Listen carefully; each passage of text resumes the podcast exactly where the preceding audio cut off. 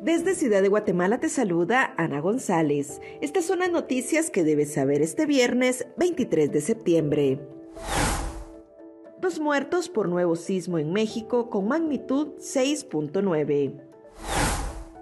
En noticias nacionales, Blanca Stalin reaparece en actividad oficial en el primer día de su reinstalación en la Corte Suprema de Justicia. Insibume pronostica más lluvias en los próximos días. Trabajadora del Ministerio de Desarrollo Social es capturada por el asesinato de un abogado y notario. En nuestra sección de República Vive te contamos todos los detalles sobre El Marginal, el impactante drama policial argentino de Netflix. También te contamos sobre los principales hechos históricos que marcan las efemérides de este 23 de septiembre.